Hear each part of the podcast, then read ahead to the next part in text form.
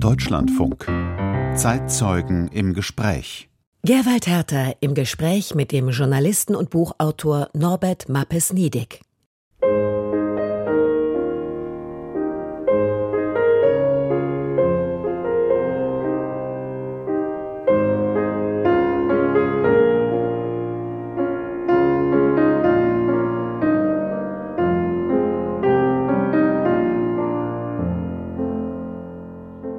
Politische Krisen, Konflikte, Kriege, damit ist Norbert Mappes-Niedig vertraut. Seit Jahrzehnten berichtet der Journalist und Buchautor aus Südosteuropa, auch für den Deutschlandfunk. Dabei schlug Mappes-Niedig zunächst eine andere berufliche Laufbahn ein. 1953 geboren, wuchs er in Kleve am Niederrhein auf, und zwar auf dem Gelände einer psychiatrischen Klinik. Seine Eltern arbeiteten dort. Die Familie Mappes lebte in einer Dienstwohnung. Sohn Norbert schloss eine Ausbildung zum psychiatrischen Krankenpfleger ab, studierte dann aber Germanistik und Niederlandistik. Schon während dieser Zeit begann Norbert Mappes zu schreiben. 1986 wurde er Redakteur bei der sozialdemokratischen Wochenzeitung Vorwärts. Später arbeitete er als freier Journalist und kam Anfang 1990 erstmals nach Jugoslawien. Dass es bald Krieg geben würde, lag in der Luft. Zusammen mit seiner Frau Ursula Niedig entschloss sich Norbert Mappes-Niedig Ende 1991 ins österreichische Graz zu ziehen. Von dort aus reiste er immer wieder nach Jugoslawien, begleitete journalistisch den Zerfall des Staats. Die Region hat ihn seither nicht losgelassen. Zuletzt hat er das Buch Krieg in Europa veröffentlicht, eine Geschichte der Jugoslawienkriege in den 1990er Jahren.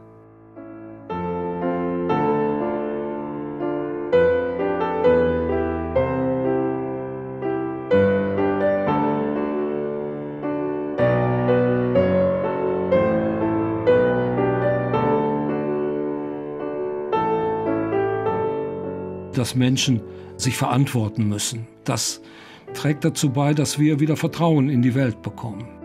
Die Kriege in Jugoslawien und Russlands Angriff auf die Ukraine. Gibt es Parallelen und Vergleiche, die tragen? Niemand weiß derzeit, wie der Krieg auf dem Gebiet der Ukraine nach dem russischen Angriff zu Ende gehen wird, auch nicht wann. Während wir hier im ORF-Studien Graz zu Gast sind, dauert die ukrainische Offensive an.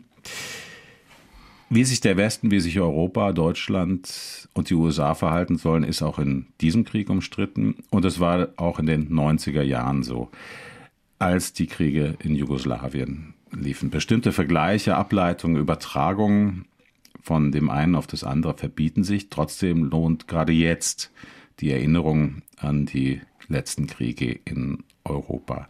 Um einmal damit zu beginnen, am 24. Februar letzten Jahres, dem ersten Tag der russischen Großoffensive, konnte man zunächst von einigen hören, dies sei der erste Krieg in Europa nach dem Ende des Zweiten Weltkriegs. Ist Ihnen das auch aufgefallen und heißt es, Journalisten und Medien haben ganz viel falsch gemacht? Natürlich ist mir das aufgefallen und ich habe mich gefragt, wie kommt das? Es ist ja nicht so, dass nicht nach dem Krieg noch sehr viel berichtet worden wäre. Im Gegenteil. Wir haben praktisch über jedes Gerichtsurteil, das in Den Haag fiel, etwas lesen können. In jeder Zeitung. Wir haben es im Radio gehört. Und ich glaube, das Phänomen ist teilweise das, dass man die Kriege in Jugoslawien eigentlich gar nicht als historisches, als politisches Phänomen abgespeichert hat, sondern als Kriminalität was natürlich auch ein Aspekt dieser Kriege war, aber natürlich bei weitem nicht der einzige. Und das hängt wahrscheinlich damit zusammen, dass die Erinnerung an die Kriege doch wohl hauptsächlich durch die internationale Strafgerichtsbarkeit wachgehalten worden ist. In Den Haag die Anklagen und Prozesse gegen Kriegsverbrecher, die auch weitgehend abgeschlossen sind, kann man aus Ihrer Sicht denn Vergleiche zwischen den Jugoslawienkriegen und dem russischen Angriff auf die Ukraine ziehen, ohne gleich eine ganze Masse von Missverständnissen auszulösen damit? Man löst tatsächlich sehr viele Missverständnisse damit aus. Putin war ja der Erste, der äh, da eine Verbindungslinie gezogen hat vom Kosovo-Krieg zur Krim-Annexion. Aber man muss schon sagen, ein ganz klassisches verbindendes Element ist, dass diejenigen, die sich damals in den 90er Jahren mit der serbischen Seite identifiziert haben, beziehungsweise Sympathien mit der serbischen Seite hatten, die dann übertragen haben auf die russische Seite in äh, den äh, 2010er Jahren. Jedenfalls viele von denen. Die allermeisten, würde ich sagen. Es war praktisch ein ideologisches Cluster. Mhm. Und eigenartigerweise gibt das die Verhältnisse damals äh, ja nicht wieder. Russland gehörte obwohl in Russland damals sehr viele Sympathien, vor allem in der Staatsduma, für die serbische Seite da waren, zu der internationalen Gruppe, zu dieser Kontaktgruppe, die diesen Krieg beendet hat. Und es war nicht so, dass dem damaligen Präsidenten Boris Jelzin und seinen Politikern bis hin zu Tschernomyrdin dieser Krieg irgendwie in den Kram gepasst hätte. Ja, das ist ganz wichtig. Die russische Haltung seit Beginn der 90er Jahre hat sich verändert wenn wir den Jetzt-Zeitpunkt betrachten, und hat sich weiterentwickelt. Es gab keinen monolithischen Block. Und den gab es auch nicht auf dem Balkan, wie wir sehen werden. Es gab durchaus unterschiedliche, Sie haben es angesprochen, Strömungen auch in Russland. Aber um nochmal in die Gegenwart zu springen. Sie haben in Ihrem letzten Buch beschrieben, dass Slobodan Milosevic sich auf dieselben Motive berief, im Grunde genommen, wie es Wladimir Putin jetzt tut. Milosevic ging es um den Schutz der Brüder und Schwestern in Kroatien und Bosnien, der serbischen Brüder und Schwestern. Und Putin behauptet, dass er Russen, etwa im Donbass und auf der Krim, gegen Nazis und Faschisten aus der Ukraine beschützen müsse. Das ist doch schon auffällig. Allerdings, ja. Und es geht ja auch noch weiter. Es hat in den Jugoslawienkriegen dann auf bosnischem und auf kroatischem Territorium zwei serbische Republiken gegeben. Und das war die Blaupause dafür, dass dann 2014 in der Ukraine diese sogenannten Volksrepubliken Donetsk und Lugansk entstanden sind. Also da hat man schon den Eindruck, da wird etwas kopiert, wird etwas nachgemacht. Aber man darf nicht vergessen, wenn man sich äh, daran erinnert, es gibt einen großen Unterschied. Alles das ist in Jugoslawien im Zuge des Zerfalls dieses Vielvölkerstaates entstanden. Und in der Ukraine, da liegen zwischen der Anerkennung, der völkerrechtlichen Anerkennung dieses Staates durch Russland 25 Jahre bis zu dem bewaffneten Konflikt in Donetsk und Lugansk und über 30 Jahre bis zum großen Einmarsch. Das heißt, völkerrechtlich ist das eine ganz andere Sache. Aber auch in einer anderen Hinsicht ist es noch etwas ganz anderes. Wie wäre? Es ging in Jugoslawien um Trennung. Man wollte sich trennen. Man stritt sich um das Territorium, aber ohne die Bevölkerung der anderen Nationalität. Und das war dann die Grundlage für die ethnischen Säuberungen. Die Dieses sogenannten ethnischen Säuberungen, genau. Aber in, das war in der Ukraine ja ganz anders. Es ging vielmehr um Vereinigung dieser Einmarsch. Es war eine imperiale Vereinigung, eine Vereinnahmung. Putin hat ja offensichtlich wirklich geglaubt, die Ukrainer freuen sich, von ihm befreit zu werden. Es hat sich herausgestellt, dass das überhaupt nicht der Fall war. Aber es ist in der Substanz tatsächlich etwas ganz anderes. Lassen Sie mich noch auf einen anderen Aspekt kommen. Immer wieder wird darüber gestritten, ob man mit Putin verhandeln müsse. Es gibt Leute, die behaupten, Kriege seien immer durch Verhandlungen zu Ende gegangen. Wie war das auf dem Balkan? Einerseits gab es lange Verhandlungen, die auch oft erfolglos waren.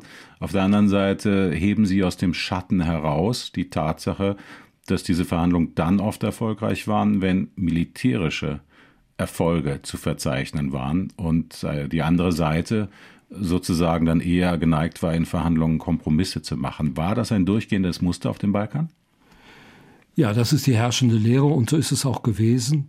In dem Moment, wo beide Parteien nicht mehr damit rechnen dürfen, militärisch etwas zu erreichen, da werden sie eine Verhandlungslösung anstreben. Und die Friedensverhandlungen sind so lange zum Scheitern verurteilt gewesen, wie eine Seite ganz klar überlegen war. Das ist richtig. Das heißt aber nicht, dass man nicht verhandeln sollte. Man muss ja auch nicht gleich immer um den Frieden und um den Waffenstillstand verhandeln, sondern es gibt viele Dinge, die man in einem Krieg verhandeln kann. Es waren in der Ukraine zum Beispiel das Getreideabkommen. Es könnte sein eine Sicherheitszone für Saporischia, das Atomkraftwerk. Und es gab natürlich viele derlei kleinere Verhandlungen, die auch durchaus erfolgreich waren, um den Flughafen in Sarajevo und dergleichen im früheren Jugoslawien. Die Verteilung von Funkfrequenzen gehörte zum Beispiel dazu. Zum Beispiel. Und was wir sehen, in, äh, zwischen der Ukraine und Russland gibt es Direktverhandlungen beim Gefangenenaustausch, zum Beispiel bei dem So Fehler, bei diesem Thema häufiger. Es gibt einen Konflikt, wo ich bis heute darüber rätsle und sicher auch andere, wie der denn zu Ende gegangen ist. Und das war der letzte große, nämlich der Kosovo-Krieg. Nach über 70 Tagen von NATO-Luftangriffen hat Milosevic letztlich eingelenkt, Slobodan Milosevic, damals der serbische Führer, und kapituliert. Was ist Ihre Erklärung? Waren das Verhandlungen? War es der militärische Druck oder etwas anderes? Das weiß niemand so richtig. Das werden vielleicht die Historiker eines Tages mal rauskriegen. Es gibt da verschiedene Theorien. Einer sagt zum Beispiel, das waren die Russen.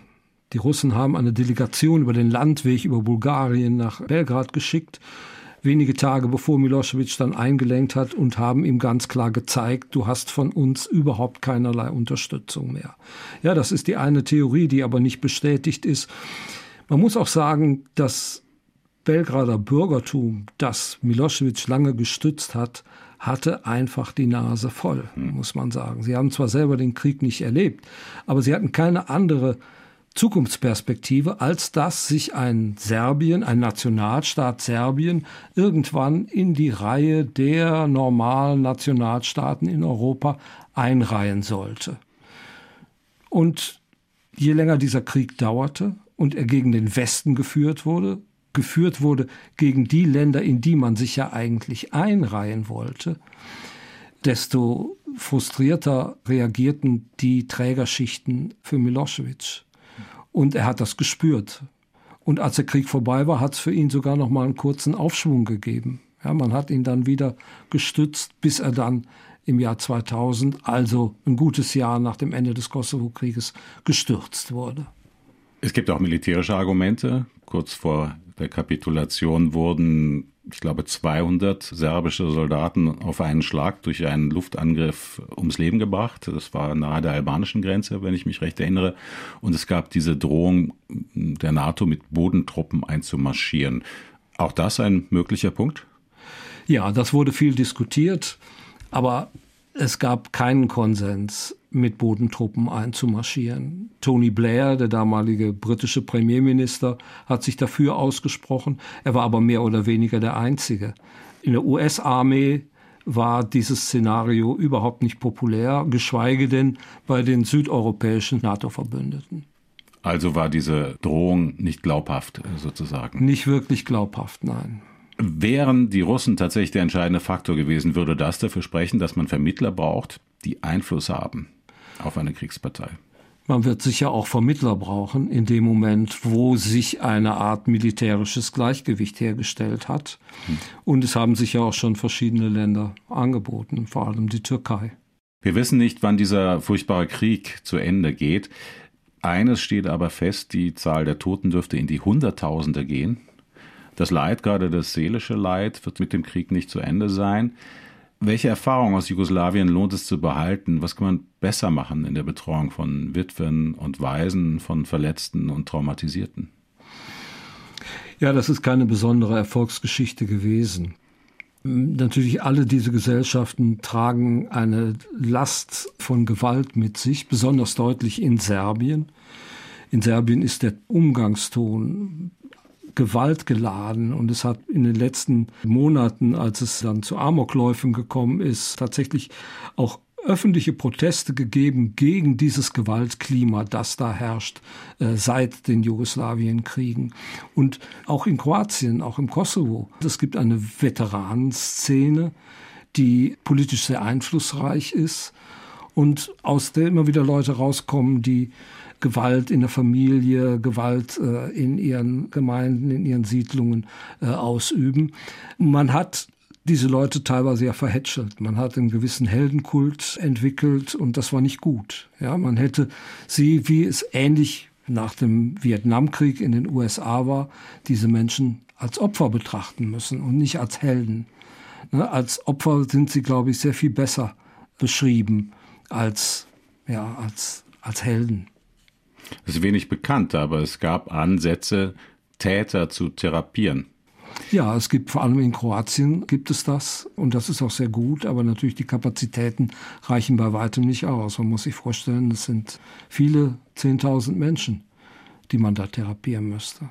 Man muss sich sagen, Gesellschaften, die sich spalten, das ist ein schwieriger Prozess und es ist ein Prozess, der der Versöhnung immer im Wege steht. Das haben wir aus Jugoslawien gelernt in dem Moment, wo man praktisch den Muslim in sich eskamotiert hat oder den Serben in sich, den Kroaten in sich vergessen wollte, hat man sich entäußert. Man hat ihn zu einer Hassfigur gemacht. Und das kriegt man auch nicht mehr versöhnt. Wenn man zusammenlebte, dann konnte man zugeben, dass man auch als Bosniak seine serbischen Anteile hatte, sich für Belgrad interessierte und dergleichen, was ja durchaus der Fall war, auch als Albaner. Ja? Mhm. Aber das geht jetzt nicht mehr. Man muss es praktisch auf einen Feind projizieren. Und das macht Versöhnung im früheren Jugoslawien so schwierig, weil eigentlich alle den anderen zum anderen gemacht haben. Ein anderer ganz wichtiger Aspekt, den es während der Jugoslawienkriege gab, war die Einrichtung eines Sondertribunals. Die Verfolgung von Täterinnen und Tätern. Ist das eine Erfolgsgeschichte, Herr Mappes-Niedek? Kann man sich daran orientieren? Kann man diesen Weg weitergehen? Man hat ja danach einen internationalen Strafgerichtshof etabliert, der leider zum Rohrkrepierer wurden, weil die wichtigsten Mächte Russland, China, aber auch die USA nicht daran teilgenommen haben. Deswegen muss die Frage wohl offen bleiben, ob das irgendwie weitergeht. Aber zur Strafgerichtsbarkeit, zur internationalen generell, muss man sagen, dass bestimmt zwei große Erfolge gibt. Einmal dieser berühmte Satz eines französischen Philosophen, wer einen umbringt, der kommt ins Gefängnis und wer tausend umbringt, der kommt ins Pantheon der Geschichte, dass der halt nicht gilt. Ne, dass Menschen äh, sich verantworten müssen. Und das trägt dazu bei, dass wir wieder Vertrauen in die Welt bekommen. Ein anderer Punkt ist, dass diese Gesellschaften von bestimmten Figuren befreit wurden. Figuren, die bestimmt jetzt sehr mächtig wären, wenn sie nicht irgendwie vor Gericht gestanden hätten und im Gefängnis gelandet wären. Aber die Hoffnung, dass diese Gesellschaften eine Katharsis erleben, dass sie sich innerlich reinigen, die hat nicht stattgefunden. Man hat eigentlich immer nur die Kriegsverbrecher der anderen Seite beschuldigt und der eigenen in Schutz genommen. Das war auf allen Seiten so. Und noch ein weiteres Problem, das damals 1999 viel diskutiert worden ist. Ich muss daran erinnern, Slobodan Milosevic, der serbische Präsident, wurde damals angeklagt, mitten im NATO-Bombardement 1999. Und da haben viele gesagt, ja, also wenn der jetzt angeklagt ist und keine andere Perspektive hat, als den Rest seines Lebens irgendwo im Gefängnis zu verbringen, dann wird er bis zum letzten Blutstropfen kämpfen. Aber nicht zu seinem eigenen letzten Blutstropfen, ja. Und äh, das war dann nicht so. Er hat sich dann ja trotzdem mit den anderen auf eine Lösung geeinigt. Aber das lag wohl hauptsächlich daran, dass er das nicht ernst genommen hat, dieses Tribunal. Er hat sich das einfach nicht vorstellen können, dass er wirklich ausgeliefert würde. Dann war es, also zwei Jahre später war es dann soweit. Trotz dieser internationalen Gerichtsbarkeit, die mit wahnsinnigem Aufwand auch betrieben wurde, auch wenn man dann sozusagen bestimmte Fälle herausgenommen hat und die Leute dann deswegen verurteilt hat, also nicht alles aufarbeiten konnte, wie groß ist die Ungerechtigkeit, die geblieben ist? Einige Verfahren sind ja noch nicht abgeschlossen, aber die allermeisten. In den Nachfolgestaaten wird man Gerechtigkeit und Ungerechtigkeit immer nur daran messen, wie viele aus der eigenen Volksgruppe verurteilt worden sind und wie viele aus der anderen. Und da kommt eigentlich immer bei heraus, so wie das schon in Jugoslawien war, jeder fühlt sich ungerecht behandelt. Das ist schon klar. Aber es gibt natürlich auch ein großes Problem, das sich in Den Haag herausgestellt hat. Wie beurteilt man bestimmte Entscheidungen und wem müssen sie zugerechnet werden? Das war nie so richtig klar. Nehmen wir mal zum Beispiel den Fall des kroatischen Generals Ante Gotovina, der die Aktion Sturm befehligt hat im Jahre 1995, bei der 200.000 Serben das Land innerhalb weniger Tage verlassen haben, verlassen mussten. Der ist in der ersten Instanz zu 27 Jahren Haft verurteilt worden und in der zweiten Instanz, ohne dass eine neue Beweisaufnahme stattgefunden hätte, freigesprochen worden. Das heißt, es gibt da einen enormen Spielraum. Ja? Und das stärkt natürlich nicht das Vertrauen in solche Tribunale.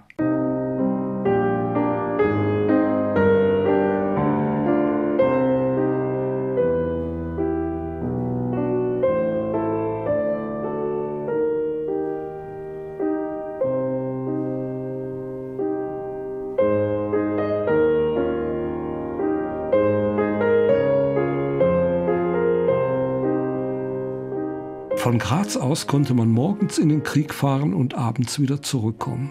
Und der Friseur fragte mich, na, wie geht's unten? Was ist da unten los? Es war mental tausende Kilometer entfernt und in Wirklichkeit 200. Journalist, Schwerpunkt Südosteuropa. Handwerkszeug, Menschenkenntnis und Selbstschutz. Wir haben es schon erfahren, Herr Matesniedek, vor dem Studium haben Sie eine Ausbildung gemacht, die durch Ihre Familiengeschichte nahelag, die Ausbildung zum psychiatrischen Krankenpfleger. Vielleicht ist der Begriff, den ich jetzt benutze, nicht präzise genug und dafür umso stärker negativ besetzt. Die Kriege in Jugoslawien wurden zum Teil von Wahnsinnigen ausgelöst oder betrieben und sie haben viele Menschen buchstäblich wahnsinnig gemacht. Konnten Sie mit diesem Sachverhalt durch ihr Vorleben besser umgehen als andere Journalistinnen und Journalisten? Eigentlich nicht, weil meine Erfahrung war nicht, dass diese Kriege von Wahnsinnigen geführt worden wären. Im Gegenteil. Also ich war überrascht. Ich habe nicht damit gerechnet, dass ich jetzt irgendwelche psychiatrisch-klinischen Fälle erleben würde. Aber ich habe schon damit gerechnet, dass ich eine verhetzte Bevölkerung antreffen würde und verhetzte Politiker. Also mein Bild vom Krieg war wie das unserer ganzen Generation ja eigentlich das Bild vom Zweiten Weltkrieg mit den Flächenbombardements, mit diesem wahnsinnigen Antisemitismus. Das habe ich nicht erlebt. Ja, also die Akteure auch die verantwortlichen Akteure sind mir eigentlich immer sehr rational vorgekommen, teilweise regelrecht bedauernd. Ja, wir wissen, das ist jetzt hier hart und es geschehen auch bestimmt viele Ungerechtigkeiten, aber es muss leider sein. Wir müssen uns trennen. Ne, das ist ein Ehestreit, den wir hier aufführen auf höherer Ebene und vielleicht muss man sich eben trennen und das geht dann halt nur mit Hauen und Stechen. So ähnlich war die Stimmung, aber es war nicht Wahnsinn. Es gab mal eine Phase, des hysterischen Nationalismus. Aber das war eigentlich bevor ich dahin kam. Davon hat man nicht mehr viel gespürt. Als ich 1992 nach Belgrad kam, war schon eine weitgehende Ernüchterung eingetreten. Also die Phase, das war die zweite Hälfte der 80er Jahre, als da tatsächlich viele Oppositionspolitiker vor allem einen ganz wilden Nationalismus propagiert haben. Aber die Taten waren wahnsinnig. Die Taten waren wahnsinnig und viele Gestalten die dann durch diesen Krieg Funktionen bekommen haben, waren tatsächlich wahnsinnig Psychopathen. Also diese Anführer dieser Freischärlerbanden, das waren Leute, die oft drogensüchtig waren, sehr merkwürdige, verschattete Existenzen. Einen habe ich persönlich kennengelernt, den sogenannten Kapitan Dragan, und da fühlte ich mich tatsächlich an das erinnert, was ich in der Ausbildung als Psychopathen kennengelernt hatte. Sind Sie je in eine Situation geraten, in denen Ihr psychologisches Handwerkszeug auch wirklich für Sie lebenswichtig wurde? Die Menschenkenntnis war vielleicht lebenswichtig und das war an Checkpoints. An Checkpoints musste man halt auftreten, damit die einem nichts taten. Und für mich gehörte dazu, dass ich also nicht mit so einer Drilligjacke mit Patronentasche oder sowas auftrete, sondern ordentliches Jackett anhabe, vielleicht sogar eine Krawatte. Ich war auch ein bisschen älter als die ganz jungen Journalisten, die dahin kamen und trat so ein bisschen autoritativ auf. Und das hat auf diese jungen Leute an den Checkpoints immer ein bisschen Eindruck gemacht. Ja, das haben andere vielleicht nicht immer so gut hingekriegt. Also ich weiß jedenfalls von einem niederländischen Kollegen, der regelmäßig an jedem Checkpoint verprügelt worden ist. Das ist mir zum Glück nicht passiert. Dennoch heikle Situationen. Heikle Situationen immer. Ich erinnere mich, das erste Mal in die Krajina kam, in die serbische Republik auf dem Boden Kroatiens. Da wurde ich dann erstmal stundenlang verhört nicht professionell verhört, aber umso vorsichtiger musste man sein, ja. Und die haben mich dann schließlich ziehen lassen, weil ich mit einem alten Skoda gekommen war. Und die haben gesagt, na, das kann kein richtiger Deutscher sein, wenn der einen Skoda fährt. Hm. Mussten Sie oft Geld zahlen? Nein. Geld habe ich eigentlich überhaupt nie bezahlt. Ich weiß jetzt nicht, ob das Zufall ist, aber Psychiater oder zumindest psychologisch gebildete Akteure spielten ja im sich auflösenden Jugoslawien hier und da eine Rolle. Das bekannteste Beispiel ist wohl Radovan Karadzic. Von ihnen habe ich gelernt, dass der Mann von einem Studienaufenthalt in den USA die Idee der Gruppentherapie nach Jugoslawien mitbrachte. War ihm seine Ausbildung, seine Prägung in seinem politischen Handeln anzumerken? Ich habe ihn nie getroffen, aber viele Kollegen haben erzählt, dass er zumindest im Umgang mit Journalisten sadistische Züge hatte. Ja, also er trat äh, sehr autoritativ auf. Ja, also er hat den Eindruck gemacht, als sei er wirklich vollständig von sich überzeugt und von seiner welthistorischen Bedeutung und war ein großer Mann. Er schaute einem nicht in die Augen, sondern redete irgendwie in die Geschichte hinein und also das war kein Zeichen dafür, dass jemand äh, über psychologisch über besonderes Einfühlungsvermögen verfügt. Aber ich glaube, es gab schon ein gewisses Link zum Beispiel sein Vorgänger Jovan Rašković, der kroatisch-serbische Politiker, war ebenfalls Psychiater. Und die Verbindung zwischen psychiatrischer Ausbildung und dieser Funktion, das war, glaube ich, Völkerpsychologie. Hm. Das war in den 80er Jahren durchaus en vogue. Mhm. Man schrieb dann der jeweiligen Nation zum Beispiel irgendwie Kastrationsangst oder ödipale Komplexe oder dergleichen zu. So ein völkerpsychologisches Denken, das war durchaus verbreitet. Ne? Und da waren Psychiater und Psychologen auch durchaus gefragt. Also Sigmund Freuds Lehren in der internationalen Politik.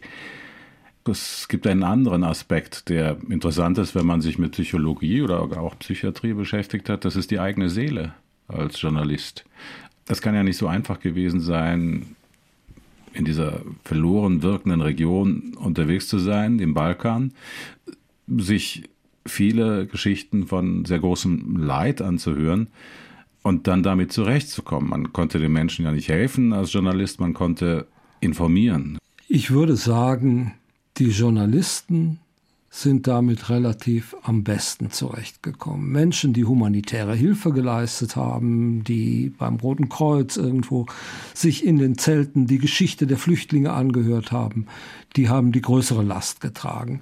Und wir als Journalisten oder vor allem ich, weil ich ja Tageszeitungsjournalist war, hatte immer die Chance, mir das am selben Tag von der Seele zu schreiben. Und in dem Moment, wo man etwas auf den Begriff gebracht hat, ist es auch schon halb bewältigt. Und diesen Vorteil hatten die humanitären Helfer oft nicht. Und dann muss man auch weiter sagen, ich bin mit dem Elend nicht in dem Maße konfrontiert gewesen, wie das andere waren. Ich habe natürlich auch mit Flüchtlingen gesprochen und war in Flüchtlingslagern.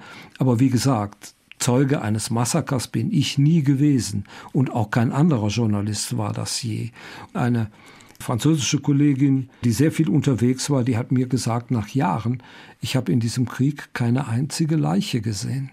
Ich habe schon einige Leichen gesehen, aber als Krankenpfleger war das jetzt für mich nichts wirklich absolut Neues. Dennoch ist es etwas, was andere Menschen umwerfen würde. Wie wichtig ist da die Familie oder wie wichtig war Ihre Familie? Die Familie war immer sehr wichtig. Also es gab ja sicher viele Kollegen, oder es war zumindest der Mythos, die irgendwie einmal im Monat in ihr Penthouse kommen und die Wäsche in den Trockner schmeißen und dann wieder weiterreisen. So war das bei mir nie. Und wir wohnten in Graz. Und von Graz aus konnte man morgens in den Krieg fahren und abends wieder zurückkommen. Und der Friseur fragte mich, na, wie geht's unten? Was ist da unten los? Es war mental tausende Kilometer entfernt und in Wirklichkeit 200. Und ja, das hat es mir natürlich auch leichter gemacht. Ja, dieses Studio befindet sich in der Marburger Straße. Gemeint ist Maribor, nehme ich an. Also Natürlich. Die slowenische Stadt ist hier nicht sehr weit entfernt. Fangen wir aber nochmal ganz von vorne an. Wo haben Sie angefangen zu schreiben nach Ihrer Ausbildung zum Krankenpfleger? Wann haben Sie gemerkt, dass Ihnen das Spaß macht, dass Sie das machen wollen? Ich habe schon als Student geschrieben für ein Studentenmagazin. Ich hatte nicht den Plan, Journalist zu werden. Ich habe gedacht, Journalisten sind oberflächlich. Das war so eine Zeit, als ich studiert habe und so ein bisschen diesen Studentendünkel mir angewöhnt mhm. habe bis ich dann mal realen Journalisten begegnet bin und es stellte sich raus, sie waren gar nicht so blöd, wie Karl Kraus immer meinte, dass sie es wären. Und äh, dann fand ich es interessant und ich wäre auch gerne an der Uni geblieben nach dem Studium. Das ging aber nicht. Und dann bekam ich das Angebot für eine gesundheitspolitische Fachzeitschrift zu arbeiten. Das habe ich dann gerne gemacht, weil Gesundheitspolitik damals auch mein Thema war. Und von da aus bin ich dann weitergegangen zum Vorwärts, damals die Wochenzeitung der SPD und eine richtige Wochenzeitung. Mhm. Aber Genosse musste man sein, oder? Nein, musste man nicht. Ich war's, mhm. muss ich ehrlich sagen. Aber nein, nein, der damalige Chefredakteur hat das nicht eng gesehen. Der hat auch durchaus andere Journalisten genommen. Und die Zeitschrift, das Wochenmagazin, hat sich verkauft aber dann offenbar nicht mehr so gut. Es wurde eingestellt. Ich glaube, es wurde dann endgültig zur Parteizeitung, wenn ich es richtig sehe. Ja, es wurde, es wurde eingestellt auf Drängen von Oskar Lafontaine und ist heute eine Mitgliederzeitung. Ja, die aber sehr eng natürlich an den Vorgaben des Parteivorstands hängt, wenn ich das, was ich lese, richtig deute. Ah ja, Sie kriegen sie ja noch, genau. Und dann waren Sie freier Journalist. War es denn leicht, sich Ende der 80er Jahre, wenn ich es richtig sehe, dann als freier Journalist in Bonn über Wasser zu halten? Ja, es war leicht. Man muss sich denken, 1989 ist die Mauer gefallen. Und es gab natürlich ein ungeheures politisches Interesse. Es gab sehr viel Nachfrage. Und es ist mir gelungen, sogar über Bonner Politik zu berichten, obwohl ich ja eigentlich jetzt zu keiner Zeitung gehörte. Ne? Ich habe in der Zeit das erste Dossier veröffentlicht über die Computerisierung des Bundestages. Lange her. Das ist lange her, ja. Und noch nicht abgeschlossen, ich. Noch nicht abgeschlossen, wahrscheinlich.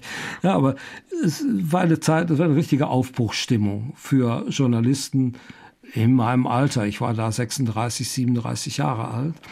Und in Bonn wäre es auf Dauer nicht gegangen, weil dann fiel der Beschluss 1991 im Juni, dass die Hauptstadt nach Berlin verlegt wird. Und da standen wir als Familie vor der Frage, sollen wir jetzt nun mit allen anderen zusammen nach Berlin gehen oder sollen wir die Gelegenheit nutzen und gehen woanders hin? Und dann war gleichzeitig der Ausbruch des Krieges in Jugoslawien. Das entstanden zwei neue Staaten, damals Slowenien und Kroatien. Ich habe nicht damit gerechnet, dass dieser Krieg dann ein Jahrzehnt dauern würde, aber ich habe gedacht, das ist doch ein interessantes Thema, da gehst du mal hin. Und das war eine Zeit, in der man sich solche Abenteuer leisten konnte. Hm. Sie haben kurzzeitig Mitte der 90er Jahre für den Sonderbeauftragten der Vereinten Nationen für das ehemalige Jugoslawien, Akashi in Zagreb gearbeitet. Wie kommt man denn dazu und warum war das nach einigen Monaten wieder vorbei? Ja, da hat mich eine amerikanische Wissenschaftlerin, die ich über die Arbeit kennengelernt habe, angesprochen und gefragt, ob ich das mache. Und ich habe das ausprobieren wollen. Mhm. Habe das dann tatsächlich gemacht, aber es war eigentlich frustrierend, muss ich sagen. Ich habe geschrieben, ja. So wie ich vorher auch geschrieben habe. Ich habe analysiert, wie ich das vorher auch tat. Aber ich hatte halt nur einen einzigen Leser. Wenn überhaupt. Und das war der Akashi. Und ich bekam, ja, wenn überhaupt, und bekam keine Rückmeldung, ob mhm. das nun eigentlich da auf fruchtbaren Boden gefallen ist oder nicht. Es war einfach langweilig. Dann bin ich wieder weg. Und etwa zehn Jahre später sind Sie dann doch nach Berlin gegangen, wurden Sprecher des Bundestagspräsidenten Wolfgang Thierse. Trotzdem sind Sie auch nicht sehr lange geblieben. Warum das? Das hatte persönliche Gründe. Wir haben einen Sohn, der damals noch im Grundschulalter war, der unter frühkindlichem Autismus leidet, stark behindert ist. Und wir haben festgestellt, in Berlin womit wir niemals gerechnet hätten, sind die Bedingungen, die Inklusion, die Schulverhältnisse erheblich schlechter als in der konservativen Steiermark. Und das hat letztlich den Ausschlag gegeben. Hm. Aber zurück in den freien Journalismus. 2018 sind Sie 65 Jahre alt geworden, waren da mit dem Rentenalter. Wäre es denn heute aus Ihrer Sicht noch denkbar, so wie Sie das in den 90er Jahren gemacht haben, für verschiedene Zeitungen zu arbeiten, in freier Mitarbeit, ähm, davon zu leben, sich und seine Familie finanzieren zu können? Das weiß ich nicht, weil ich es nicht ausprobiert habe. Aber nach dem, was ich so mitbekommen habe in diesen über 30 Jahren, wo ich doch als freier Korrespondent tätig war, ist, dass diese Umbrüche in der Zeitungslandschaft sich jedenfalls nicht zum Nachteil der freien Journalisten ausgewirkt haben.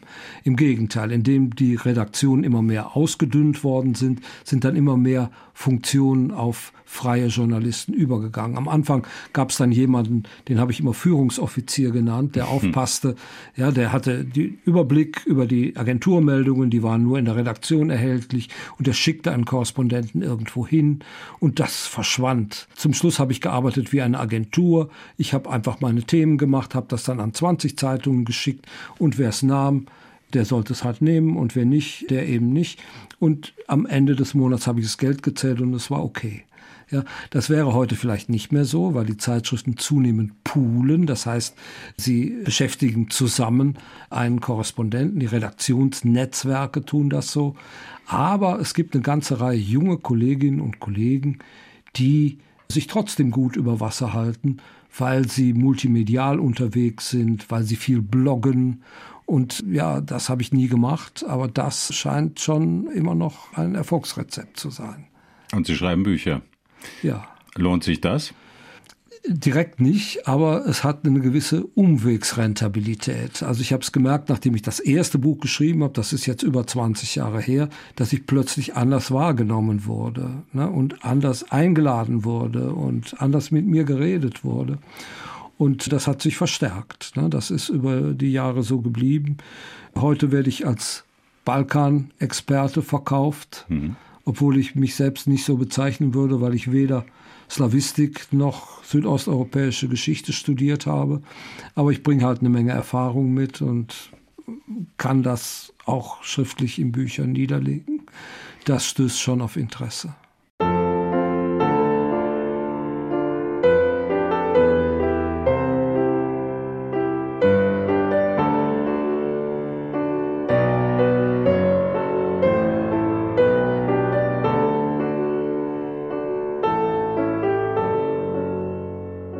Deutschlandfunk das Zeitzeugengespräch. Heute mit dem Journalisten und Buchautor Norbert Mappes-Niedig.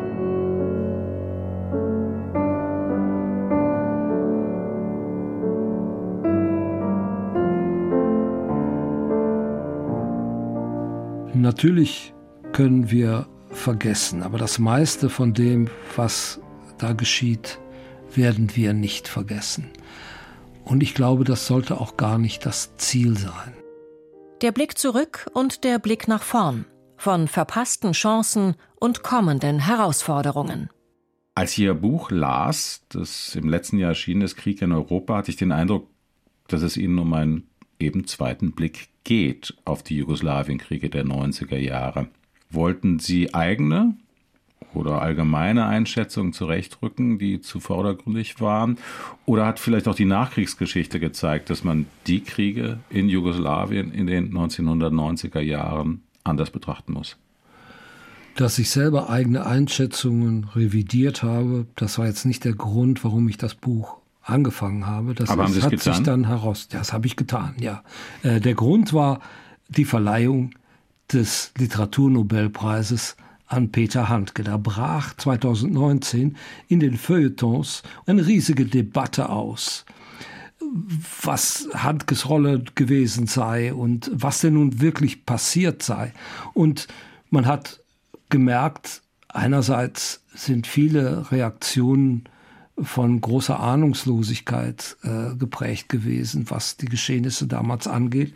Aber was noch auffälliger war, dass eine junge Generation den Eindruck hatte, diese Diskussion geht ja vollständig über unsere Köpfe hinweg. Wir wissen ja gar nicht, woher diese ganze Emotion auf einmal kommt. Und hier habe ich gedacht, das ist vielleicht nötig, einer Generation, die ja inzwischen herangewachsen ist, das sind 30 Jahre, zu erzählen, was da eigentlich los war. Neubewertung. Was wäre etwas, was Sie in den 90er Jahren doch anders gesehen haben als jetzt? Das erste ist die Anerkennung von Kroatien und Slowenien Ende 1991 beziehungsweise Januar 1992. Da war ich damals dafür.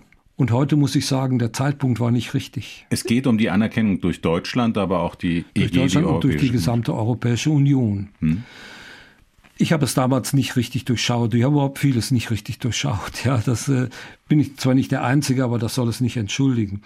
Aber man muss sich überlegen, viel diskutiert worden ist der Einsatz der Deutschen von Genscher und Kohl, dem damaligen Außenminister und dem Bundeskanzler, für die Anerkennung Kroatiens. Aber ich glaube, das war gar nicht mal das eigentliche Problem. Das eigentliche Problem, das dann im November 1991 zu einem eigenartigen Kompromiss geführt hat zwischen Deutschland und Frankreich, das anderer Meinung war, war, dass man alle ex-jugoslawischen Staaten vor die Alternative gestellt hat, entweder ihr macht euch jetzt selbstständig mhm. oder aber ihr bleibt in einem serbisch dominierten Rest Jugoslawien übrig. Und zwar innerhalb einer Woche. Dieses Ultimatum war verheerend. Das war gedacht als Kompromiss. EU-bürokratische Art, ja. Die sollen ihre Unterlagen einreichen und dann machen wir ein Häkchen dran. Und wenn sie Volksabstimmung und ihre Minderheitenrechte in der Verfassung haben, dann werden sie anerkannt. Und der Blick auf Bosnien, der ist vollkommen ausgeblieben. Das hat die Bosniaken in eine unmögliche Situation gebracht. Und sie wussten genau, wenn wir uns jetzt unabhängig machen, wenn wir dieser Aufforderung durch die EU gehorchen, dann droht uns Karadzic, dann droht uns die bosnisch-serbische Partei mit Krieg. Und der ist dann ja auch gekommen. Das war der eine Fehler. Ne? Ja. Beim zweiten, das war eine Sache, wo ich sehr unsicher war. Und das war in den letzten Wochen vor der Intervention im Kosovo, mhm. vor dem NATO-Bombardement. Das heißt, Sie waren unsicher, ob die ja, NATO-Bombardements genau. sein sollten oder nicht. Ja, heute würde ich sagen, es war richtig. Es hat diesen Krieg beendet. Das wird oft übersehen. Es gibt zwar nachher Probleme, aber es gibt keinen Krieg mehr. Und das ist ein wesentlicher Fortschritt gewesen. Es gab natürlich ein Problem, das ich damals auch gesehen habe. Das ist, dass es ein Präzedenzfall wurde. Ne? Es wurde dann zum Auftakt für eine Phase des Interventionismus. 2001 in Afghanistan, 2003 im Irak, dann später in Libyen. Ne, das waren Einsätze ohne einen entsprechenden Rückhalt durch den Weltsicherheitsrat. Also kein Mandat der Vereinten Nationen. Genau. Präzedenzfälle, ja, die gibt es, aber man kann bestimmte Ereignisse auch zu Präzedenzfällen machen. So ist es, richtig. Das hätte nicht ein Präzedenzfall werden müssen. Ne, man stand damals tatsächlich vor dem Dilemma, entweder ich gestatte, dass da auf Dauer alle Albaner vertrieben werden, mhm. nicht innerhalb von wenigen Wochen, wie es dann später geschehen ist, mit 800.000 Flüchtlingen oder mehr, sondern über Jahre hinweg mit einem Kleinkrieg, aber eindeutig mit dem Ziel, die Albaner loszuwerden aus dem Kosovo. Ja, das war sicher so. Oder aber man interveniert. Mhm. Und man hat sich dann zur Intervention entschlossen. Aber dann, man muss sich vorstellen, das war das letzte Jahr von Boris Jelzin, der immer einen großen Wert darauf gelegt hat, mit den Amerikanern sich gut zu stehen, mit Clinton sich und dem Präsidenten sich gut zu stehen. Der hat dann nachher eingelenkt. Die Russen haben geholfen, einen Deal mit Milosevic zustande zu bringen. Die Russen haben zugestimmt bei der Resolution, mit der dann eine NATO-geführte Friedenstruppe ins Kosovo einmarschieren konnten. Und haben sich daran beteiligt. Und die Russen haben sich sogar daran beteiligt. Das muss man sich vorstellen. Russland hat seine Soldaten einem NATO-Oberbefehl unterstellt. 1999. Aber dann hat man diese Gelegenheit, diese Einheit zu bewahren, wie ich meine, leichtfertig verspielt. Man hat sich nicht bemüht, die Russen zu halten der Nachfolger von Jelzin, das war dann an der Jahreswende 99 2000, Wladimir Putin, hatte seinerseits auch kein großes Interesse daran. Aber halb zog sie ihn, halb sank er hin. Die Haltung konnte sich zunehmend radikalisieren. Dann begannen die anderen Interventionen. Russland spielte sich auf als Vertreter des Völkerrechts. Erstaunlicherweise, muss man heute sagen. 20 Jahre lang war das irgendwie das Narrativ, die Amerikaner brechen das Völkerrecht und wir tun es halt nicht. Und machte damit das Kosovo zum Präzedenzfall. Das hätte so nicht sein müssen. Aber welche Hindernisse gab es noch für die, sagen wir mal, die Aufnahme dieser Staaten in die Europäische Union, für die Integration und so weiter? Hat man einfach die, die Aufmerksamkeit verloren? Ja, man hat die Aufmerksamkeit verloren. Man muss sich außerdem vorstellen, 2004, das war der große Big Bang, da wurden zehn Staaten auf einmal in die EU aufgenommen. Das musste man erstmal verdauen. Und dann gab es dann noch einen Nachläufer, 2007 mit Bulgarien und Rumänien, die das eine als Klient Deutschlands, der andere als Klient Frankreichs dann auch noch in die EU aufgenommen wurde. Und man hatte das Gefühl, das müssen wir jetzt erst einmal verdauen. Und während man dieses Gefühl hatte, entwickelten sich dann einzelne Staaten nicht so, wie man sich das erwartet hatte. Das begann mit Ungarn, ne? die autoritäre Entwicklung in Ungarn und schrittweise wurden dann die Bedingungen für den Beitritt verschärft. Ne? Kroatien hat das sehr gespürt, dass 2013 dann noch Mitglied wurde. Das musste wesentlich schärfere Bedingungen erfüllen, als das alle Länder äh, vor ihm mussten. Es trat eine weitgehende Müdigkeit ein trat Desinteresse ein. Und man übersah, dass natürlich in diesen Ländern die Aussicht zum Club der reichen und demokratischen Länder zu gehören, ein ganz wichtiges Ferment für Reformen und Demokratie war. Mhm. Und in dem Moment, wo dieses Ferment wegfiel, haben sich einzelne Länder dann auch kräftig nach hinten entwickelt. Serbien wird autokratisch regiert.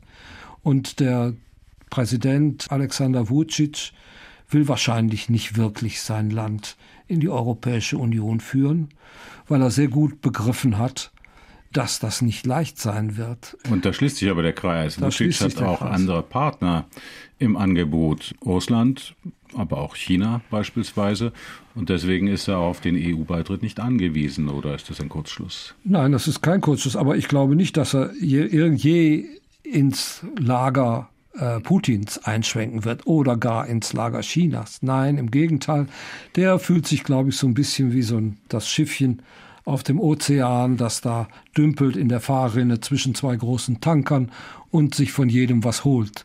Das ist die Idee. Ne? Das war übrigens auch die Idee in Tito-Jugoslawien. Zwischen den Blöcken lebt sich's am besten, weil man von beiden Seiten was kriegt. Über Russland haben wir auch in dem Zusammenhang nochmal gesprochen. Glauben Sie, und einiges haben Sie schon ausgeführt, dass man die Rolle Russlands auf dem Balkan in den 90er Jahren, aber auch in der Zeit seitdem nochmal neu bewerten muss? Es gab zum Beispiel auch Gerüchte, dass in den letzten Jahren in Montenegro ein Putschversuch stattgefunden hatte mit russischer Unterstützung. Hat man das zu wenig gesehen? Ich glaube nicht. Ich glaube gar nicht, dass das so tatsächlich so der große Punkt ist. Sie haben es vielleicht mitgekriegt. Vucic liefert ja inzwischen Waffen an die Ukraine. Und Serbien hat auch sehr gut begriffen, dass es von Russland wenig holen kann. Im Grunde weiß man in Serbien sehr genau, dass Russland seit über 100 Jahren keine stabilen Interessen auf dem Balkan hat. Russland ist ein sehr wankelmütiger Verbündeter. Da kann man nicht viel mit anfangen. Welche Zukunft also sehen Sie für Südosteuropa? Also wirtschaftlich ist ganz Südosteuropa längst Teil der EU. Ja, zwei Länder haben sogar die D-Mark eingeführt, ja, also das äh, und später den Euro. Ja, das ist ein Arbeitskräftereservoir. Ja, so inzwischen gibt's für kein Land mehr äh, Visumpflicht. Wir haben uns lange Zeit die Ärzte und die Krankenschwestern aus der Region geholt. Viele junge Leute überall in der Region wählen ihren Beruf nach dem Angebot auf dem deutschen Arbeitsmarkt und nicht auf dem Arbeitsmarkt ihres eigenen Landes. Das fängt schon in der Ausbildung oder bei der Wahl des Studienfaches an. Aber natürlich ohne Mitspracherechte. Ja. Auf Dauer kann die Zukunft des Balkans natürlich nur in der Europäischen Union liegen. Ja. Ich glaube nicht, dass es für den Balkan irgendeine Alternative gibt. Wohin gehen junge äh, Serben studieren? Nach Westen, nicht nach Russland. Wo schickt Alexander Vucic seine Tochter auf die Schule? nicht in Russland, sondern in der Schweiz. Ja, das ist allgemein so und das wird auch so bleiben. Und die Europäische Union sollte daraus Konsequenzen ziehen und sollte energischer auftreten in der Region und sollte autokratische Tendenzen stärker bekämpfen und das verbinden mit einer konkreten Perspektive des Beitritts. Natürlich hat man Angst davor, dass so jemand wie dieser Vucic da mal eines Tages im Rat der Europäischen Union mit am Tisch sitzt und sich mit Orban verbündet, alles blockiert. Ja? Aber dann müssen wir eben alles dafür tun, dass das nicht dieser Vucic ist. Und das können wir nur dann machen, wenn wir die Opposition stärken, wenn wir sie mit einer Perspektive versorgen. Beim Aufbruch in die Zukunft, und das knüpft an das an, was wir vorhin besprochen haben, in solch einer Region, die durch so viele Kriege auch gezeichnet worden ist, welche Rolle spielt die Fähigkeit des Menschen, Gräuel, Kriege, Bluttaten auch vergessen zu können? Natürlich können wir vergessen, aber das meiste von dem, was da geschieht, werden wir nicht vergessen. Und ich glaube, das sollte auch gar nicht das Ziel sein. Ich glaube, das Problem auf dem Balkan, wenn es um Versöhnung geht, ist ja eher, dass das Ende dieser Kriege eine Trennung war. Wenn man sich Bosnien ansieht zum Beispiel, das war ja eigentlich der Hauptkriegsschauplatz in den 1990er Jahren. Junge Serben und junge Bosniaken lernen einander ja überhaupt nicht mehr kennen.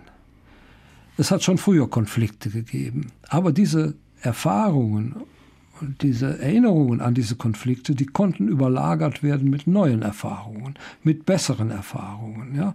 Natürlich, jemand hat meinen Onkel umgebracht, aber der Damir oder der Iset oder der Michailo heute, die sind nicht so. Aber wenn das Ende dieses Krieges, das Ergebnis dieses Krieges eine Teilung ist, dann bleibt das letzte Bild, das man von der je anderen Nation hat, ein Kriegsbild, das Bild von einem Massaker. Ich stelle mir das vor wie eine, eine hm. Filmserie. Ja, es gibt Liebesszenen, es gibt Szenen mit Konflikten, Szenen des Nebeneinanderherlebens. Und diese Serie wird dann an einer Stelle plötzlich unterbrochen. Und das ist die schlimmste Szene, an der diese Serie unterbrochen wird. Und die bleibt im Gedächtnis. Die wird zum stehenden Bild.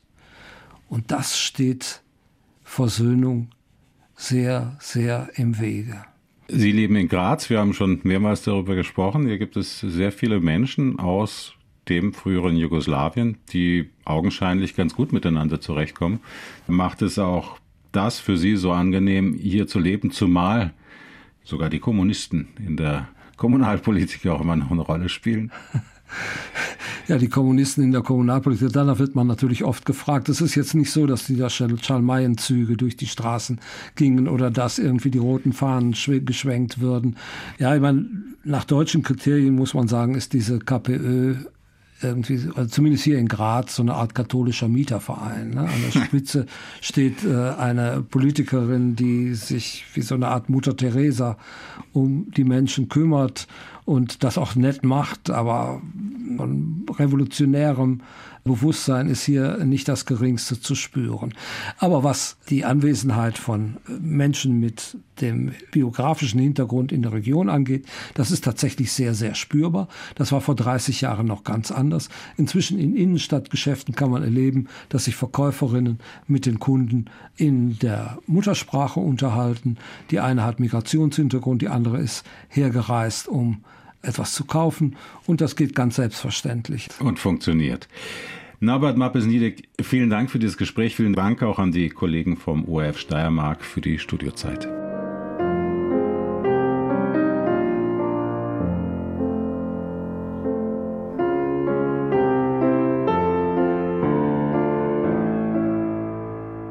Unserer Reihe Zeitzeugen hörten Sie Gerwald Herter im Gespräch mit dem Journalisten und Buchautor Norbert Mappes-Niedig. Die Redaktion hatte Johanna Herzing.